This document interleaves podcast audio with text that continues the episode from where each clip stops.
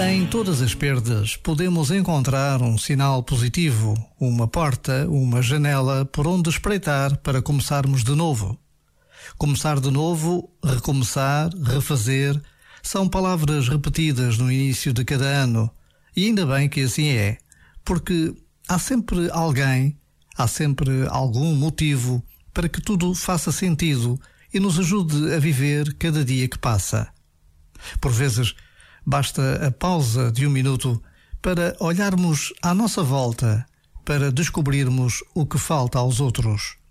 Se nos decidirmos a este olhar de saída, estamos dispostos a seguir em frente, a transformar perdas em ganhos. E as memórias boas merecem ser lembradas. Já agora, vale a pena pensar nisto.